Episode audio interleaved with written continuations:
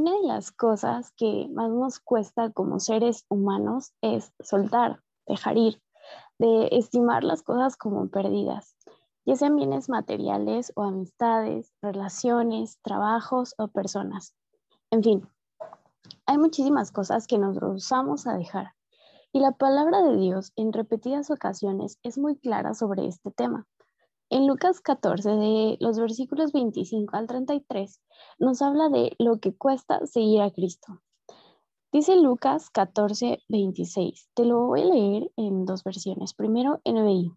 Si alguno viene a mí y no sacrifica el amor a su padre y a su madre, a su esposa y a sus hijos, a sus hermanos y a sus hermanas, y aún a su propia vida, no puede ser mi discípulo. Y dice la TLA. Si alguno de ustedes quiere ser mi discípulo, tendrá que amarme más que a su padre o a su madre, más que a su esposa o a sus hijos, y más que a sus hermanos o a sus hermanas. Ustedes no pueden seguirme a menos que me amen más que a su propia vida. Hoy quiero traerte a la memoria la historia de un hombre que vivió una de las más grandes pérdidas y seguramente demasiado dolorosas. Su nombre es Ezequiel y este relato se encuentra en Ezequiel 24, 24 eh, versículos del 15 al 18. Antes de darle lectura, recordemos un poco el contexto histórico en el que se encontraba este profeta ah, al momento de que él recibe esta palabra. Y es que él se encontraba cautivo en Babilonia. Era uno de los pocos profetas que se mantuvieron fieles por completo a Dios. Ezequiel deseaba ayudar al pueblo de Judá a aprender sobre sus errores, pues se habían alejado de Dios por completo, de una forma abominable. Y es por eso que caen en manos de babilonios. Dios tiene todo en control, pero iba a haber un juicio y estaba siendo cumplida la inminente condenación sobre esta nación. Sin embargo, este profeta habla sobre la restauración de Israel y restablece su esperanza anunciando la unidad y cómo torna la gloria de Dios. En medio de todo esto, es llevado a hablar al pueblo mediante parábolas.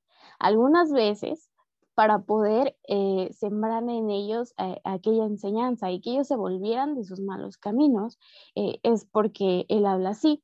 Pero en todo este caos ocurre un suceso que yo creo que Ezequiel nunca esperó y tal vez ni siquiera lo imaginó. Dice así esta parte, mira mi palabra de Jehová diciendo, Hijo de hombre, he aquí, yo te quito de golpe el deleite de tus ojos. No endeches ni llores, ni corran tus lágrimas. Reprime el suspirar. No hagas luto de mortuorios. Ata tu turbante sobre ti y pon tus zapatos en tus pies, y no te cubras con rebozo, ni comas pan de enlutados. Hablé al pueblo por la mañana y a la tarde murió mi mujer y a la mañana hice como me fue mandado. Una de las cosas más sagradas para todo ser humano puede ser nuestra familia. Y en esos tiempos sabemos que la parte del duelo, del luto, de llorar la pérdida, era una parte demasiado significativa. En la Biblia encontramos varias costumbres que se llevaban a cabo cuando alguien perdía la vida y era también una forma de honrar a la persona que había partido. Pero a Ezequiel Dios le ordena no llorar. Le dice, no corran tus lágrimas. Incluso le ordena reprimir. Le dice, reprime el suspirar. Ahora, hablando de la mujer que has amado, que elegiste para pasar con ella el resto de tu vida, ¿puedes imaginar ese dolor? Era demasiado y no solamente era porque ella era su esposa. Dios se refiere a ella con un término muy bonito. No la llama la mujer de Ezequiel, no la llama la esposa de Ezequiel. Jesús y Dios la llaman el deleite de sus ojos. Probablemente era muy hermosa y al poder contemplarla, Ezequiel se maravillaba de esa hermosura y la amaba profundamente, lo cual hacía que su belleza aumentara a ojos del profeta. Y con todo ese dolor, Ezequiel se ve en la situación que demanda de él obediencia. No podemos leer de parte de él algún reproche. a pesar de que pudo decirle a Dios, oye, pero pues yo soy tu siervo, yo soy tu profeta, yo soy prácticamente tu voz en medio de este pueblo. Y, y él solamente se levanta y obedece a lo que le fue mandado. Vemos aquí la obediencia, el amor a Dios por encima de todas las cosas. A pesar de que Ezequiel evidentemente sufrió, tenía claro que Dios estaba primero. A pesar de no tener aún este pasaje de Lucas 14, 26, el profeta amó más a Dios. ¿Recuerdas una de las parábolas en donde Jesús compara su reino con un, mercader que encontró una perla preciosa y fue a vender todo lo que tenía para poder comprarla, vendió. Si viene Dios hablándote el día de hoy y te dice que te quitará de golpe el deleite de tus ojos sin previo aviso, ¿qué tan dispuesto estás a dejarlo? Y no hablamos de una pareja, sino de todo aquello que tú ames, que disfrutes. ¿Amamos más a Dios por encima de todas las cosas? ¿Estamos dispuestos a dejar ir, a perder hemos renunciado a todo lo que tenemos, a nuestras posesiones. Somos aptos para ser llamados seguidores del Altísimo. ¿Amas a Dios incluso más que a tu propia vida? ¿Has estimado todo como perdido? El día de hoy tienes una de las mejores invitaciones. Toma tu cruz y síguelo.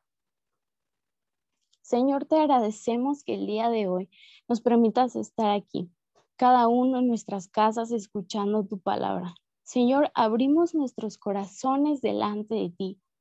Tú los conoces, conoces cuáles son nuestros pensamientos y qué caminos queremos seguir. Nada es oculto delante de tu presencia. Es por eso, Señor Jesús, que el día de hoy queremos acercarnos a ti, pidiéndote que seas tú el que tome el primer lugar, a veces y por muchas circunstancias nosotros nos alejamos de ti y te dejamos en segundo plano. Pero el día de hoy queremos, Señor Jesús, decirte que tú eres el que tiene que tener el primer lugar por encima de todas las cosas. Ponemos todos nuestros bienes, nuestras pertenencias, nuestra familia, nuestros amigos, nuestras relaciones en tus manos y te decimos que hoy las tomes y que tú ocupes ese primer lugar.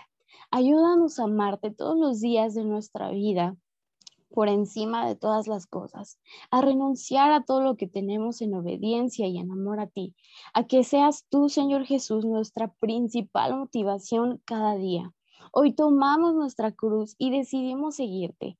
Hoy te ponemos a ti en el lugar del cual nunca debiste haber sido quitado. Si hay algo que estorbe, Señor Jesús, tú remuévelo que nuestros corazones y nuestras vidas sean entregados al 100% a ti, porque tú eres el Rey de Gloria, tú eres ese Rey que merece todo el honor en todo momento. Hoy nos ponemos delante de tu presencia para que nos guíes y que seas tú, Señor Jesús, el que siempre esté posicionado en el primer lugar de nuestras vidas. Te agradecemos. Amén y amén.